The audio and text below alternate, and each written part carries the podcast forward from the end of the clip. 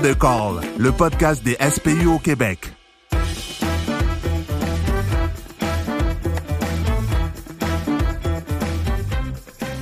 Bonjour, bienvenue dans Deux Calls avec Fred. Aujourd'hui, pour la spéciale semaine des paramédics, j'ai la chance d'avoir avec moi au micro le docteur Élise Berger-Pelletier, qui est notre directrice médicale nationale. Bonjour. Bonjour. Euh, J'aimerais ça, avant qu'on commence, là, un petit aperçu de, de votre travail, de votre background, de votre pedigree un peu, vu que vous avez, ça fait un an que vous en poste environ, puis on espère que ça va continuer. Euh, on veut vous présenter à tout le monde. Parfait. Euh, ben, en fait, euh, moi, je suis, je suis originaire du Bas-Saint-Laurent.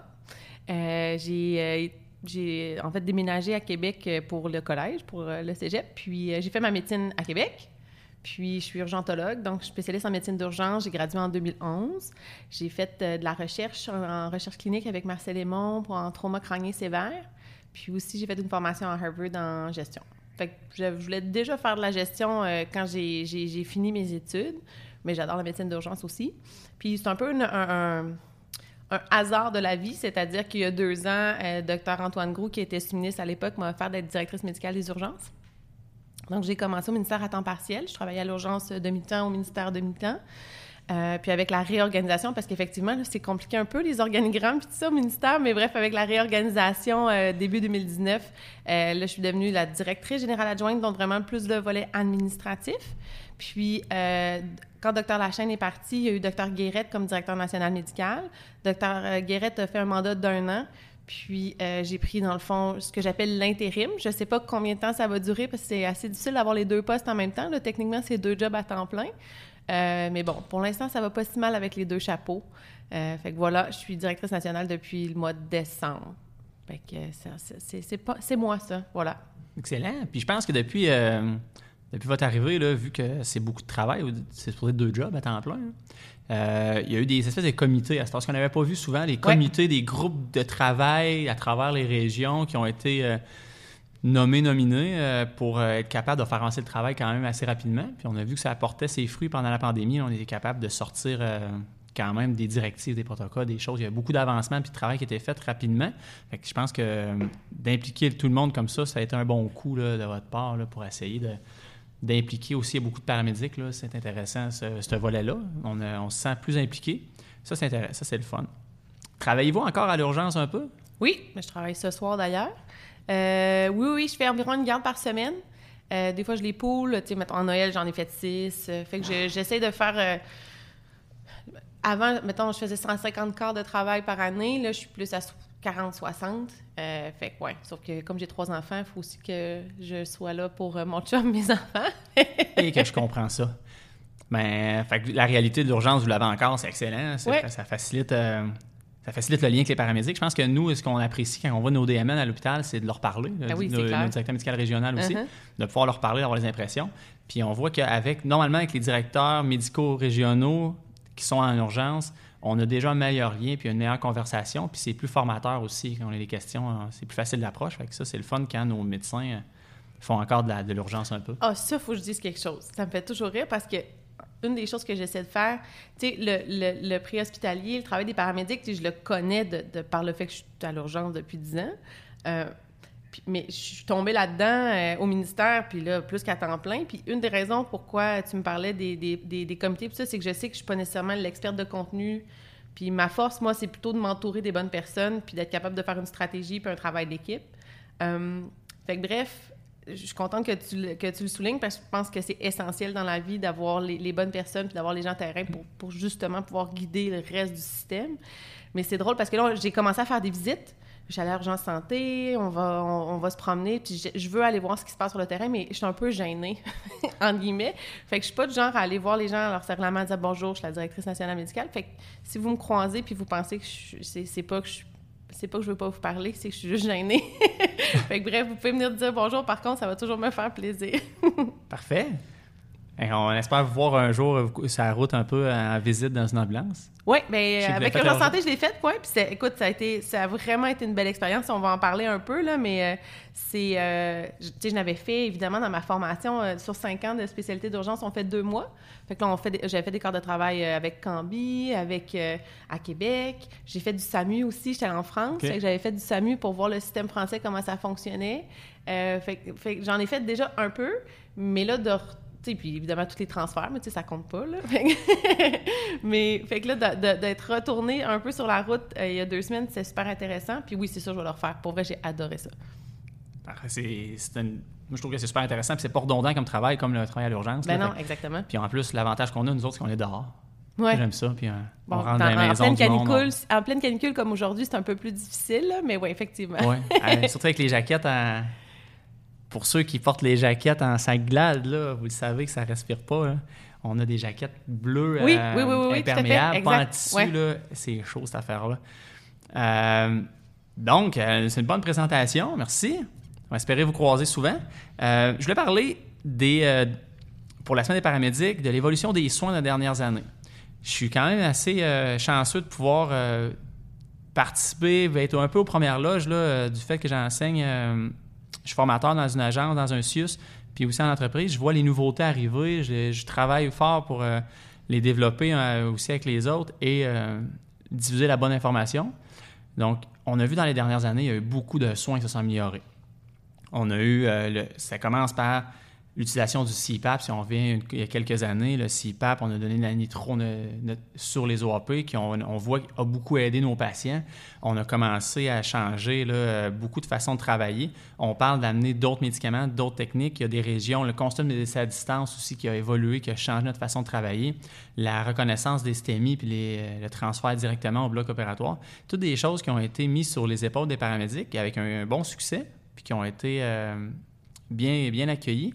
Est-ce que ça, c'est du travail à mettre en branle ou l'évolution des soins, qu'est-ce que ça la, qu'est- jusqu'où ça pourrait aller selon vous dans une urgence? Quel impact ça a eu ces patients qui arrivent à l'urgence? Ben, c'est intéressant comme discussion parce que moi, moi, je les vois, mettons, comme urgentologue, on les voit, vous des, fois, ça fait une heure de transport, puis vous les avez traités, puis vous avez donné justement le nitro en, en OAP avec le CPAP, c'est un bon exemple. Puis avec mes collègues urgentologues, comment de fois j'ai entendu, avant, on les intubait toutes, tu sais, on les mettait toutes avec un tube entre les cordes vocales sur le respirateur, c'est beaucoup plus morbide pour les patients, mais comme c'est un peu chronodépendant, le fait qu'ils soient traités de façon précoce, ben crime, le patient il arrive à l'urgence, il est presque bien. Là. Puis c'est pour ça que des fois, je me dis, pour les paramédics, ça doit être extrêmement frustrant parce que vous nous dites, Ah, je suis arrivé, il saturait à 70, il était bleu, puis là, il arrive tout rose, tout beau, puis il respire bien, puis nous autres, on est toujours là, ouais, ouais, il me semble, mais, mais je suis sûre que c'est vrai parce qu'en fait, c'est juste que le bon traitement a été donné. Puis effectivement, en 10 ans d'urgence, j'ai vu l'évolution, puis j'ai vu à quel point le, le- le patient arrive moins moribond euh, à l'urgence. Fait que c'est vraiment quelque chose d'exceptionnel, le travail des paramédics, en termes de, de- pas juste la survie, là. On- oui, on peut parler de RCA, mais, mais juste pour plein de pathologies comme ça, les AVC, on n'en a pas parlé, mais tu sais, tout ce qui Ouais. est de, du Cincinnati en préhospitalier avec les corridors de service, maintenant qu'on a un traitement pour l'AVC qui est comme, tu sais, je dirais avant, on faisait rien avec les AVC. Maintenant, on les thrombolyse, on fait la thrombectomie. Euh, fait que, oui, non, l'évolution est assez fascinante. Puis je pense qu'on on est. C'est le début de beaucoup de choses. Euh, évidemment, on va peut-être parler plus tard de professionnalisation, mais ça risque de changer si euh, les paramédics deviennent un- un- une profession. Euh, puis c'est qu'en fonction de l'évolution puis de la recherche, ben là, on est capable après ça de dire, OK, comment on structure ça au Québec? Comment on est capable d'implanter ça? Là, on, on a des choses qui s'en viennent. Le midazolam est un bon exemple. Euh, D'ici deux, trois semaines, normalement, ça devrait sortir avec la formation. Cette... En fait, la pandémie a fait qu'on... Ça devait être ce printemps, là. On a mis une bon. pause ces formations. hein? Exactement. Puis euh, c'est quand l'équipe qui est autour de moi présentement, là, sérieusement, c'est vraiment impressionnant les idées qu'ils ont. Puis on recule, on, on va même plus loin. Tu sais, l'approche par protocole reste, mais de voir le protocole de façon différente, puis d'avoir un, un- un certain jugement. Donc, le détail. Puis c'est correct que c'était comme ça, puis il fallait le faire. Puis, tu sais, quand on parlait de Dr. Lachaine, qui, tu sais, je veux dire, cette femme-là, ce qu'elle a fait, c'est exceptionnel pour, dans les dix dernières années. Mais là, je pense qu'on est rendu à l'étape suivante. Puis moi, je suis beaucoup dans la responsabilisation, dans de prendre ses responsabilités en tant que, que, professionnel de la santé. Donc, euh, c'est comme ça que je vois ça. Puis c'est comme ça qu'on veut aller. Puis les gens autour de moi sont tous d'accord. Avec l'avenue euh, du... Euh, moi, j'ai étudié dans le dans le vent de changement, parce que le, premier deck a été donné. Oui. Le deck a amené un, grand changement au niveau de la formation des paramédics. L'arrivée aussi de la, du certificat de la majeure en soins avancés à Montréal, ça l'offre des possibilités, puis ça prouve que la profession est capable de se scientifiser puis de prendre ses responsabilités. Les protocoles, maintenant, on voit que le monde, même les jeunes paramédics, ont tendance à challenger les lignes de protocole en se basant sur des faits scientifiques. Moi, je trouve ça vraiment intéressant qu'on soit capable de se remettre en question, de se regarder le nombril, à dire comment on peut faire mieux. Puis qu'on est présentement, c'est ça qu'on voit. Mm-hmm. Le système s'améliore tout le temps. Ça, je trouve ça intéressant, vraiment. Puis écoute, parce faut en tout cas, moi, je suis pas patiente de nature, là, mais le, de voir, ça fait pas, ça fait pas 2000 ans, je veux dire, j'ai sorti ça là, pour, euh, pour euh, qu'on puisse en parler un peu. Tu sais, c'est en 1973, c'était le, premier seuil minimal avec 120 heures de formation. Tu sais, le DEX, en 2006, là, c'est pas genre en 1983, là, je veux dire, c'est récent en crème. Le, le PNC, le premier, c'était 2011. Euh, tout ça pour dire que quand on réfléchit, ça a évolué vraiment, vraiment vite, mais de façon positive. C'est positif. Là. puis j'ai l'impression qu'on va, dans 10 ans, on va refaire la même entrevue, puis on va voir évoluer encore beaucoup. Fait que c'est vraiment cool. J'espère. Euh, les paramédics, dans le réseau de la santé, je voulais qu'on en parle de leur, de leur place qu'ils ont, euh, parce qu'on a, nous, on le sait comme paramédics, là, on a un privilège, une chance d'aller euh, voir le monde dans un environnement qui est le leur on rentre à la maison, euh, on rentre, les patients euh, sont des fois nus euh, au sol, dans des positions qui ne mettent pas très en évidence ou en valeur.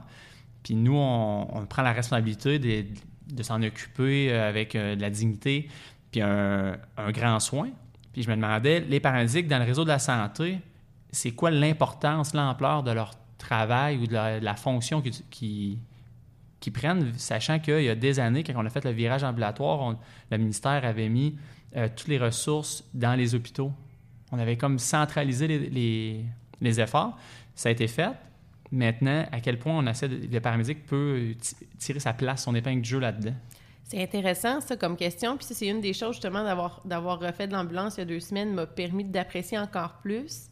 Euh, en pleine pandémie à Montréal, euh, le cas que, ben, il a été très long, mais le cas qu'on a traité, c'est une hypoglycémie euh, assez sévère. La dame, la, maison complètement en désordre, c'était, c'était triste à voir. Puis elle, cette dame-là, pendant la pandémie, malheureusement, son soutien à domicile était parti probablement en CHSLD. Fait qu'elle était seule au monde. Puis, tu sais, ce que tu dis, dans le fond, là, c'est que vous voyez les patients dans leurs moments les plus vulnérables, je pense. Puis, c'est la vulnérabilité là, extrême, dans le sens où vous les voyez dans leur milieu de vie. Tu sais, moi, je peux les voir vulnérables à l'urgence, mais c'est déjà aseptisé du fait qu'ils sont à l'hôpital.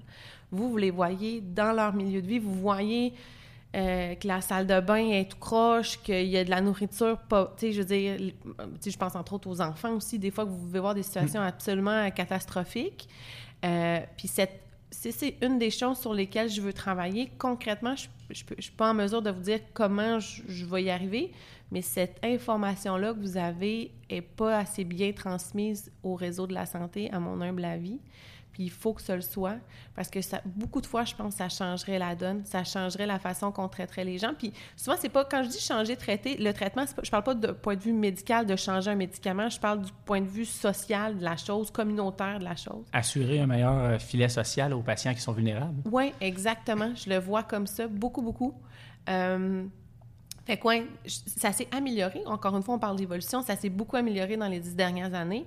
Mais tu sais, la S803, tu sais, oui, des fois c'est écrit, mais des fois une image vaut mille mots. pourquoi, pourquoi je puis je comprends que c'est des lois sur l'accès à l'information, puis tout ça. Là, je dis pas que c'est correct, la confidentialité, il faut y faire attention, mais je pense que d'un point de vue de soins puis de soutien, c'est vraiment quelque chose qu'il va falloir qu'on améliore, puis ça, va, ça changerait complètement. De, moi, là, je m'imaginais, je ne l'ai pas fait par respect, mais je m'imaginais prendre une ou deux photos de la situation que je voyais, puis de la transmettre au médecin d'urgence, parce que moi, comme médecin d'urgence, si je vois ça, ça change complètement la façon que je gère ma, je, gère ma patiente. Je la laisse pas partir tant que j'ai pas une travailleuse sociale, tant que j'ai pas une, place où elle va aller, tant que j'ai pas parlé à toute sa famille, tant que ci, tant que ça. Mais si l'information se rend pas, une hypoglycémie, une fois qu'elle est traitée, puis qu'elle mange, puis qu'elle va bien, je la laisse partir, puis c'est pas dangereux, puis c'est pas grave, là. Mm. Fait que, tu sais, c'est comme deux situations, c'est la même hypoglycémie, mais c'est deux choses complètement différentes. Fait que moi, je le vois beaucoup comme ça. Puis la pandémie, tu sais, quand ça... C'est assez... C'est fou, tout ce qui s'est passé, là, mais quand ça a commencé, puis que là, on était un peu en mode... Ben, en mode panique, là, je vais le dire comme ça, c'est la panique, c'était qu'on avait peur. Moi, là, je dormais pas la nuit parce que j'avais peur qu'il y ait des paramédics puis des infirmières d'urgence qui meurent parce que je gérais pas assez vite la situation. Fait on essayait de tout faire le plus vite qu'on pouvait. Euh, puis c'est ça, c'est que ce qui fait qu'à un moment donné, j'ai dit aux régions, puis entre autres, ça a commencé à Sherbrooke avant de commencer à Montréal. Puis là, l'équipe de Sherbrooke m'a contacté. Là, Élise, on a ça, ça, ça. Est-ce que c'est correct? J'étais là, allez-y, faites ce qu'il faut, je vous fais confiance, go. Puis ils ont mis en place des choses super intéressantes. Puis il y a certaines régions qui ont vraiment bien fait les choses. Puis là, en fait, c'est que là, moi, il faut juste que je sois capable de reprendre tout ce beau travail-là puis de mettre des balises minimum. Mais le triage secondaire, la coévaluation, il s'en est fait. Fait qu'il y a vraiment des choses cool qui se sont passées. Puis nous, c'est vers là qu'on veut aller. Quand je dis nous, c'est le ministère, c'est la direction nationale, mais je pense que tout le monde est rendu là aussi. C'est juste qu'il faut le cadrer. C'est pas que je veux pas, puis des fois, les gens voudraient que ça soit pour hier, mais on est juste en train de se dire, OK, la stratégie, puis c'est quoi le seuil minimum qu'on veut que ce soit acceptable? Puis après ça, chaque région, chaque équipe va le moduler en fonction de, de, ses spécificités. C'est comme ça que je le vois. Ah, c'est bon, ça, d'essayer de, de, reconnaître les régions là, étant pas indépendantes, mais particulières. Parce que chaque région a ses particularités. Montréal, Québec, on n'a pas la même réalité. Le Bas-Saint-Laurent, la Côte-Nord non plus. Donc, ben c'est intéressant de, laisser une latitude là, aux régions, aux, équipes sur place qui connaissent leur réalité. Hum, dans le fond, tu je parlais de ça avec d'autres directeurs médicaux régionaux. une hypoglycémie, encore une fois, une hypoglycémie, c'est une hypoglycémie. T'sais, la traiter, à Côte-Nord ou à Montréal, c'est la même pathologie. Mais après ça, dans la gestion, dans l'organisation des soins, je peux pas demander à quelqu'un à Blanc-Sablon d'organiser de la même façon les soins qu'à Montréal-Nord. Fait que c'est ça la différence, c'est que le, traitement médical de base, donc le, polytrauma, il faut qu'il soit traité partout pareil. Mais après ça, de comment tu organises euh, la prise en charge de, l'ensemble de l'œuvre, ça, c'est sûr que ça va être différent. Fait que il y a le volet clinique, mais il y a le volet organisation des soins en préhospitalier. Ça, c'est, dans ma tête, c'est deux boîtes différentes. Ce qu'on remarque, c'est qu'il y a plusieurs régions qui, ont qui, veulent faire des projets pilotes sur un peu plein de choses différentes. Euh, super intéressante, là, dans le sens, il y en a qui parlent de gériatrie, euh, d'évaluation gériatrique différente, de soins euh, dits communautaires, d'évaluation de la sécurité du patient pour le maintien à domicile. Il y a des régions qui travaillent sur les soins avancés, il y a des régions qui travaillent sur plein de choses indépendantes. Puis ce qui est appréciable, c'est de voir qu'il n'y a, pas beaucoup de régions qui travaillent sur la même chose en même temps. Puis quand ça se produit, il y a, il y a beaucoup d'entraide. Et euh, ça évolue. On voit qu'il y a quand même une bonne volonté de faire les choses dans le bon ordre. Ça prend du temps. Mais euh, ce que je vois sur le terrain, c'est les patients. On parlait du patient, votre hypoglycémie, euh, que c'est insalubre à la maison. On n'a pas de moyens présentement, de mécanismes en place pour être capable de les faire identifier par une équipe MEOS, une équipe multi ou des travailleurs sociaux. Mais il y a des régions qui essaient de faire ça. Puis je suis persuadé que je ne connais pas la moitié des régions qui essaient de le faire. Mm-hmm. Ça, je trouve ça le fun qu'on essaie, les paramédics, d'utiliser notre, notre, notre, privilège d'être les premiers ces lieux pour aider les patients au-delà du problème médical. Quand on a, travaillé avec la Montérégie, euh, qui sont venus nous présenter un projet, c'était, je sais, je veux, pas, en tout je veux dire un chiffre, là, mais je, le dis par cœur, ça fait quelques mois, je pense que c'est 60 des appels pour les personnes âgées, c'était des patients qui n'étaient pas suivis par le suivi à domicile ou qui n'avaient pas été flagués, excusez l'anglicisme, au CLSC. Euh, c'est majeur. Fait imagine comment ça peut donner un levier, justement, parce que, tu sais, ça va être nerf de la guerre. Notre population âgée euh, explose. Là. Euh, mm. On parle du fameux tsunami gris, mais c'est une réalité. fait autant le système hospitalier que le système extra-hospitalier, puis le pré-hospitalier fait partie de ça, doit s'adapter, puis on doit trouver des solutions. Fait imagine si on est capable de faire ça, puis, puis c'est pas genre, ah, on devrait le faire, c'est il faut le faire. Puis il faut que je trouve une façon de le faire. Mais ouais, vraiment. Parce que présentement, si tu as une personne âgée pauvre, s'il tombe, il faut qu'il y ait une trois visites à l'urgence avec blessure pour être capable d'être identifié au CLSC. Ce serait le fun de le faire avant pour eux. Ça coûterait moins. Je suis persuadé ça y aurait un bénéfice partout, au niveau des hôpitaux, au niveau des CLSC, au niveau des personnes âgées elles-mêmes. Il y aurait un bénéfice, ça serait le fun. Puis c'est ça, le paramédic est à même d'être capable d'avoir ça. Contrairement à l'infirmière du CLSC qui arrive sur rendez-vous.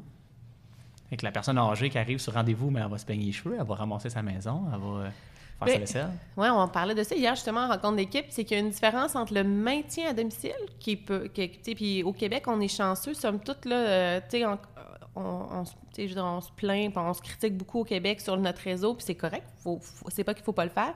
Mais en termes de soutien à domicile, quand je regarde le reste du Canada ou ailleurs dans le monde, on est quand même des champions, pour être franche. Mais c'est du maintien. Fait que c'est une mm. fois que la personne a été justement flaguée, évaluée, le maintien à domicile, on est vraiment bon. Mais le système préhospitalier, ou donc le travail des paramédics, justement, dans l'aigu et dans la fluctuation, moi, c'est un peu comme ça, je le vois. C'est que tu as le maintien à domicile, mais après ça, tu as, du aigu, la chute, euh, la détresse respiratoire, etc., etc., où là, ça prend quelqu'un qui est capable d'aller justement sur un appel, dire OK, c'est beau, va évaluer. Mais il ne faut pas que ça finisse toujours par un transport à l'urgence nécessairement, parce que c'est pas. Des fois, c'est délétère. Je veux dire, on le sait, une personne âgée qui reste à l'urgence longtemps, elle a une augmentation de son risque de mortalité. Mm. C'est clair dans la littérature. Fait que c'est vraiment, je le vois, c'est complémentaire. Il faut juste être capable de bien l'implanter comme il faut, mais un, va avec l'autre dans ma tête. On voit aussi qu'avec les infirmières à l'urgence, parce qu'on a beaucoup de liens avec les infirmières d'urgence, mm-hmm. avec les années, là, les rôles ont évolué, les, euh, le respect a évolué. Le, discours aussi, on voit maintenant que c'est plus c'est plus un c'est pas une, nous on fait notre travail, tout fait le tien, puis entre les deux il y a un, fossé. Maintenant on, remarque une continuité des soins. Nos soins à nous de plus en plus comme paramédics sont un peu plus sont plus linéaires qu'ils étaient avant avec la continuité de soins qu'il y aura à l'urgence. Nos soins qu'on donne vont de pair avec ce qui va se passer à l'urgence après. Maintenant, on est, on est là-dedans. c'est ça qui est intéressant. Euh, puis on a, on, évolué la formation, le discours, la façon de parler des paramédics a évolué. Avant, il y a 20 ans, le paramédic, c'est quelqu'un qui connaissait la ville, qui avait son permis de conduire puis qui n'avait pas peur du sang. Maintenant, on est des professionnels formés quand même euh, avec un bon deck. Là. Je m'amusais à regarder les heures de formation technique du cégep versus les heures techniques de, en SPU versus en soins d'infirmiers. Puis ce qu'on remarque, c'est que mon impression, c'est qu'à la sortie, il y a plus d'heures de technique en mm-hmm. SPU qu'en soins d'infirmiers. Ça, c'est un, un, fait. Là. Mais mon impression, c'est que les paramédics qui sortent de l'école après leur plein lycée sont plus prêts à faire le travail qu'une infirmière qui sort de l'école l'est. Il y a pas, on n'a pas on a l'orientation qui est pareille, mais j'ai l'impression qu'à cause des heures, les stages, tout le kit, le paramédic, on le met dans une boîte jaune, dans une ambulance, puis il va commencer à travailler là, tout de suite. En même temps, on n'a pas le choix. Parce que le fait que vous êtes tout, seul, en guillemets, vous êtes deux, là, mais tu sais, je veux dire, c'est dans le fin fond d'un champ, euh, un, pas laissé à vous-même, vous êtes formé, mais tu comprends le principe. L'infirmière, mm. à part, mettons, ça fait du suivi à domicile, règle générale, elle va être dans l'hôpital, entourée de plein de ses pairs. Fait puis, puis, pour un médecin, c'est un peu la même chose aussi. Euh, ce qui fait que, nous, notre formation est longue, mais moi, j'étais dans une, moi, je suis dans une équipe d'urgence. C'est sûr qu'il y a des médecins qui sont tout seuls en cabinet. Oui, ils vont être. Puis l'autre chose aussi, c'est que les mentalités ont changé. On est beaucoup dans la formation continue. Euh, on a maintenant plein d'outils au bout de nos doigts dans notre téléphone. Quand on ne sait pas une, réponse, ben on va la chercher, alors qu'avant, il n'y avait rien. Je veux dire, tu ne le savais pas, tu y allais sur le pif un peu, puis tu disais, OK, ça doit être ça. Ce, ce volet-là d'aller chercher l'information en temps réel, quand on n'a pas une réponse, on va la chercher. C'est hyper intéressant. Puis l'autre chose que tu apportes, le, travail en équipe avec les autres professionnels de la santé, ça aussi, je pense, c'est un changement de mentalité. Euh, quand j'étais à l'université, il y a de cela plusieurs années, euh, on avait, on avait fait ce qu'on appelait le Bloc Santé, qui était une association de tous les, programmes universitaires euh, en santé, fait ergo, physio, soins infirmiers, médecine dentaire, médecine. Puis on était beaucoup en, en collégialité, puis tu sais, OK, oui, on a chacun notre carré de sable, mais comment on fait pour justement que le sable se mélange un peu puis qu'on puisse travailler ensemble? Puis ça a beaucoup changé, beaucoup, beaucoup. C'est pas parfait, il faut que ça s'améliore encore, mais, mais c'est plus ce que c'était. Puis c'est vrai avec, c'est extrêmement vrai avec les paramédics. Je suis entièrement d'accord, les mentalités ont changé, puis ça va juste évoluer. Puis quand l'échange d'informations va être encore plus réel, comme je dis, si tu arrives avec des photos, tu sais, il y avait eu un projet pilote il y a quelques années avec des CERCOM. Euh, dans Chaudière-Appalaches où on avait les photos des accidents. Fait qu'il arrivait avec le polytrauma puis il nous montrait la, déformation de l'habitacle ou des choses comme ça. Mais comme je dis, d'avoir en plus l'information transmise en temps réel entre professionnels, ça permet encore mieux d'apprécier le travail de chacun. Fait que ça, comme je te dis, ça va, ça va continuer à évoluer dans le bon sens. Ah, je, je suis con- je suis convaincu. La, la preuve, nos, nos rapports préhospitaliers sont de plus en plus lus par l'équipe médicale à l'urgence. Euh, contrairement à avant, où j'ai des histoires que les, les médecins ou les résidents venaient nous voir dans la salle de rédaction pour avoir notre rapport. Là, là, euh, oui, on va l'écrire, on va te le donner, mais c'est le fun de voir qu'ils ont besoin de notre Ah information. non, moi, je vous cours après des fois. là. Mm. C'est comme, il est où, Jean? Faut que j'y parle. Je sais pas ce qui s'est passé. Puis là, ça avait l'air de quoi à la maison? Puis là, je retourne dans le garage. Puis oh non, Mm. il est parti. Puis nous, des fois, on a l'UCC, fait que je fais comme exprès, puis j'appelle. Mais ça ne peut pas arriver souvent. Mais non, effectivement, c'est essentiel pour notre travail. Maintenant, je peux... on- Puis euh, avec la... Ça, c'est une autre chose. Avec la pandémie, tu sais, des fois, les formulaires, il y a des régions qui ont arrêté de les transmettre. Puis moi, j'avais des courriels des équipes d'urgence. Euh, comment ça, on n'a plus l'info euh, des paramédics? On en a besoin. Je dis, oui, oui, il faut qu'on trouve un moyen technologique. Là. Fait que, ouais, ouais, non, Mm. c'est, c'est rendu essentiel à notre travail à l'urgence. Pour l'instant, c'est différent à chaque urgence. là. Ils veulent, on laisse les papiers dans une boîte. oui, c'est ça, c'est vrai. Dans, la province, là, c'est vraiment différent d'une place à l'autre, tout à fait. on ne sait pas combien de temps la boîte est vidée pour prendre des rapports. Euh, que, vivement, une solution informatique, ça serait, serait bon. Euh, je voulais aussi qu'on parle, là, c'est quoi, comment vous voyez les soins hospitaliers d'urgence dans les prochaines années? Le paramédic, du- le service préhospitalier, pas nécessairement juste le paramédic, le service préhospitalier, c'est, ce serait quoi la place qu'il pourrait prendre, qu'il pourrait améliorer ou euh, pour être plus interdisciplinaire? Esprit de beau je m'en à la tête. Euh, ah, ben, en fait, en introduisant notre, notre, euh, podcast, tu, parlais de, Michel Doré, qui est en train de regarder ça, le comité, le CNTSPU. Euh, on regarde ça très macro. Euh, pourquoi je, j'en- je- je l'introduis, c'est que ça va aussi loin que euh, le secourisme euh, dans, dans, des, euh, dans des festivités, le secourisme sur les lacs. ça va aussi loin que, OK, un paramédic, justement, on parlait de soins avancés, mais est-ce qu'il n'y aurait pas d'autres formations complémentaires qu'un paramédic pourrait aller chercher? Donc, dans la formation, la complémentarité, ça va dans l'organisation. Le système québécois est particulier par rapport au reste du monde. Il faut l'étudier, essayer de comprendre puis de l'améliorer. Fait que dans l'organisation, dans l'offre de services, c'est différent. Fait que c'est autant clinique avec les formations que dans l'organisation, que dans aller voir plus loin. Puis quand je, puis, puis je vois ça extra-hospitalier. Donc, on parlait de, coéval, de, de, de, de, voyons, pas, de soutien à domicile, mais justement de, de pathologie aiguë qu'on pourrait peut-être soutenir à domicile, ce genre de choses-là. Je vois ça aussi loin que ça. Ça n'arrivera pas tout demain matin, puis je sais pas combien de temps je vais être là, mais tant que je vais être là, c'est vers là qu'on va aller. Puis c'est ce qui est difficile, c'est qu'à un moment donné, il faut faire des choix puis des stratégies. Fait qu'il faut décider euh, qu'est-ce qu'on fait en premier ou qu'est-ce qui est plus important de faire en premier si on veut que la suite arrive. Parce que tous ces changements-là, on parle de 5-10 ans probablement. Un bon exemple, Euh, c'est la- la- l'avenue du CIPAP. Dans l'histoire de Ben l'avenue oui. du CIPAP, pour en arriver à donner le CIPAP, on a redonné une formation d'appréciation du euh, clinique du patient. Après ça, on a donné une formation sur l'assistance ventilatoire avec l'oscillateur. Après ça, on est arrivé avec une formation de deux jours sur le, le CIPAP et l'OAP. Ça a pris trois ans Oui. pour amener une bébelle puis, un après ça, médicament. Puis, puis ça a été, après ça, ça a été introduit dans, dans le deck, puis tout ça, puis là, les gens se sont mis à faire, puis maintenant, il n'y a plus personne qui s'en passerait. Ah non, mais là, Oh. on est obligé de s'en passer présentement, puis je trouve ça, des- je trouve ça vraiment plate. Ça, ça arrive, moins. ça, ça revient, ça revient, ça revient. un- ah oui, tant mieux. Un moi, les, calls du, du B, la respiration, je trouve que c'est les plus fun qu'on a parce que c'est les plus aigus normalement. Ouais. Puis c'est ceux pour lesquels on est les mieux outillés. Tout à fait, c'est on vrai. a une trousse avec plein de matériel. Ça, je trouve ça intéressant. Puis on est capable d'arriver avec un traitement de symptômes vraiment efficace que le patient peut maintenant respirer comme il faut par lui-même à l'hôpital. Ça, je trouve ça le fun. Ah oui, non, euh, c'est ce que- ce qu'on disait tantôt. Ouais. C'est assez fascinant de voir recul il y a 20 ans à maintenant. Comme je te dis, les patients y arrivent, ils sont traités. En fait, il y en a qui c'est une petite frustration de médecin d'urgence, genre Ouais, j'ai plus rien à faire, il est déjà bien. Mais c'est vrai pareil, là, c'est assez fascinant. C'est vous qui le faites, dans le fond, tant mieux. C'est bien Mm. mieux pour le patient. Mais tout à fait. Mais, mais ça, c'est un bon exemple dans dans les soins concrets, est-ce qu'on va, dans le fond, la question, c'est est-ce que je vais, est-ce qu'on va ajouter des protocoles de ci, de ça, de, la réponse, c'est oui. Euh, on a le projet pilote euh, en Chaudière-Appalaches d'analgésie euh, en préhospitalier. Euh, il y a beaucoup d'autres régions qui m'ont dit là, ça serait le temps que ce soit partout. Fait qu'effectivement, là, en plus, on a un recul avec Chaudière-Appalaches pour voir que c'est sécuritaire. Fait que ça, c'est une des choses qu'on est en train d'évaluer. Bon, on a parlé traitement de la convulsion avec le midazolam. Puis après ça, c'est ça, c'est aussi, entre, on parlait de recherche, c'est d'analyser nos soins en fonction de qu'est-ce qui est evidence-based. La Mm. trauma, il y a beaucoup de choses qui ont évolué. Tu sais, J'ai parlé avec l'équipe de Québec, justement, là, sur eux. Ils ont fait beaucoup de travail là-dessus. Ils ont des idées. Ils m'ont déjà tout produit ce qu'ils pensent qu'on devrait faire. Fait que là, après ça, il faut juste qu'on regarde ça, qu'on évalue. Puis encore une fois, Québec, c'est urbain à comparer Blanc-Sablon. Est-ce que je fais ça puis je le fais partout? La réponse, c'est peut-être que oui, peut-être que non. On est en train de l'évaluer.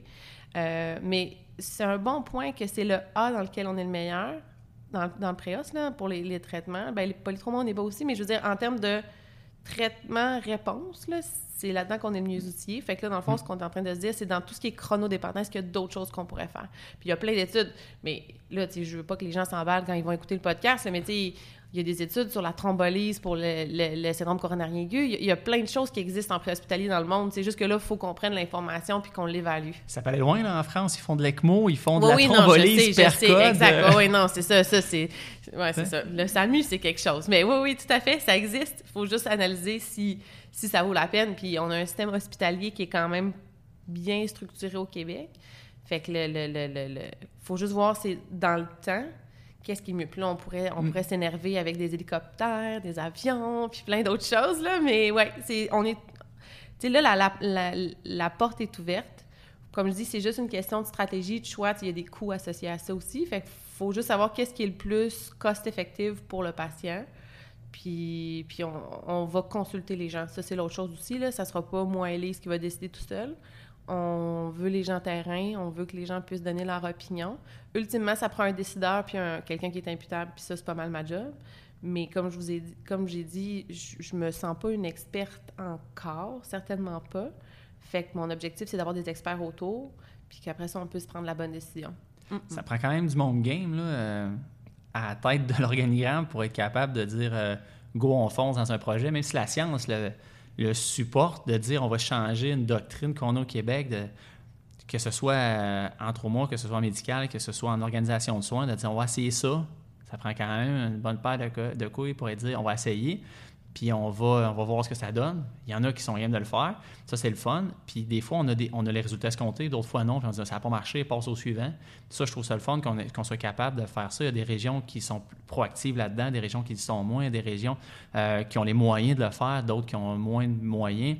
Euh, puis quand ça vient du national, puis qu'on est capable de dire, ben on va faire confiance aux paramedics sur le terrain pour évaluer une situation, ne serait-ce que la PAMTA dans le temps, le, soulagement des symptômes avec la médication, c'était game de dire on va donner les médicaments aux on va leur faire confiance de faire des protocoles, des soins, de donner la médication, remplir des rapports pour nous dire ça, ça marche tout, ça marche pas, puis que ça devienne un standard de soins.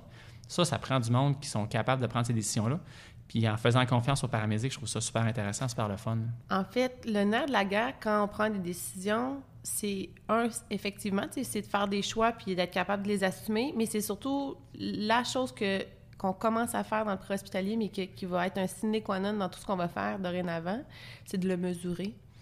Le, je veux dire, l'analgésie en préhospitalier pour Château d'Appalaches, pourquoi maintenant, c'est qu'ils l'ont on l'a mesuré, on l'a quantifié, l'équipe là-bas a fait un super beau travail d'être sûr qu'il n'y avait pas d'effet euh, délétère aux patients, que c'était sécuritaire, que c'était apprécié, parce que le volet négatif, mais il y a un Mm. volet Ah positif. oui. là, fait qu'il y a l'assurance qualité, mais il y a l'assurance qualité du bon bord, genre oui, ça sert à quelque chose. Euh, fait que c'est comme ça, parce que le danger, puis d'un point de vue de gestionnaire de sous-public, c'est d'implanter des affaires qui coûtent cher, puis après ça, tu le mesures pas, puis tu sais pas si ça marche, puis c'est dur de baquer après.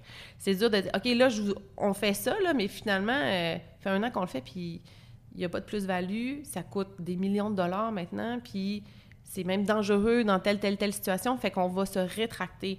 Se rétracter, c'est rare qu'on fait ça, mais moi, je suis dans... l- Si on n'essaie rien, on n'a rien, mais ça veut aussi dire des fois qu'à un moment donné, ça se peut qu'on essaie quelque chose puis que ça fonctionne pas. C'est rare qu'on va vers là, parce que d'habitude, on est ultra sécuritaire, on fait un projet pilote, on l'évalue, c'est correct, puis là, on l'implante. Fait que c'est ce qu'on appelle le scaling up. Là, tu sais, tu commences par une petite place, tu l'évalues un certain temps, puis déjà, quand tu commences à l'évaluer, il faut que tu planifies comment je vais les planter ailleurs. C'est comme ça qu'on veut fonctionner, mais dans la donnée puis la mesure, ça, le puis c'est encore le, ça revient toujours au même, mais c'est de la donnée qu'on a dans le préos qu'on n'utilise pas assez puis que le système n'a pas suffisamment Mm. d'infos.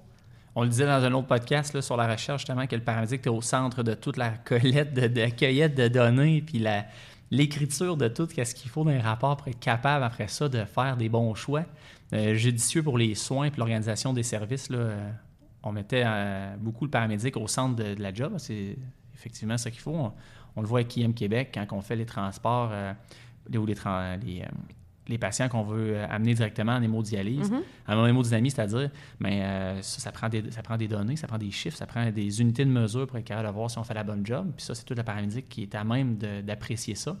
Puis après ça, ben, quelqu'un qui est plus de bureau, un chercheur, qui va prendre ces chiffres-là puis les mélanger pour en ressortir de quoi d'intéressant. Exact, c'est un bon exemple. Euh, J'espère qu'il va y avoir des paramédics qui vont s'intéresser un peu plus à la recherche pour être capable de faire avancer ça, parce qu'on voit que vous avez beaucoup d'idées, euh, beaucoup de- d'am- d'ambition pour, la, pour les services. C'est euh, c'est le fun, puis j'espère que les paramédics vont, vont s'impliquer un peu plus, ou ceux, ceux qui s'impliquent vont le faire encore pour dire, mais on va aider le milieu, puis on va comprendre en s'impliquant pourquoi ça prend du temps, puis on va diminuer les frustrations pour être encore plus à, à même d'apprécier le changement qui va s'en venir, puis d'en faire d'autres. C'est un, un pied en avant de l'autre qu'on avance. là. Tout à fait. Euh, merci, Dr Berger, pour euh, cette belle discussion. J'ai vraiment apprécié. Ça fait plaisir. Pour la semaine des paramédics, j'espère que le monde a compris que c'est le paramédic qui est important cette semaine. Oui. On aimerait ça que vous le sachiez. Vous faites une super belle job là, à tous les jours dans vos camions jaunes. Euh, même si c'est pas facile, n'oubliez pas euh, de prendre soin de vous. Puis euh, profitez des, des belles journées dehors pour vous reposer avec votre famille. Exact. Merci beaucoup, tout le monde. Là, ça, ça clôt la semaine. hein. Il y a eu. Euh, on est plus vers la fin que le début, mais c'est pas grave. Le- les, les, les 51 autres semaines sont importantes aussi. Fait que félicitations pour votre travail. Puis merci beaucoup de m'avoir invité. C'était super le fun. Ça fait plaisir.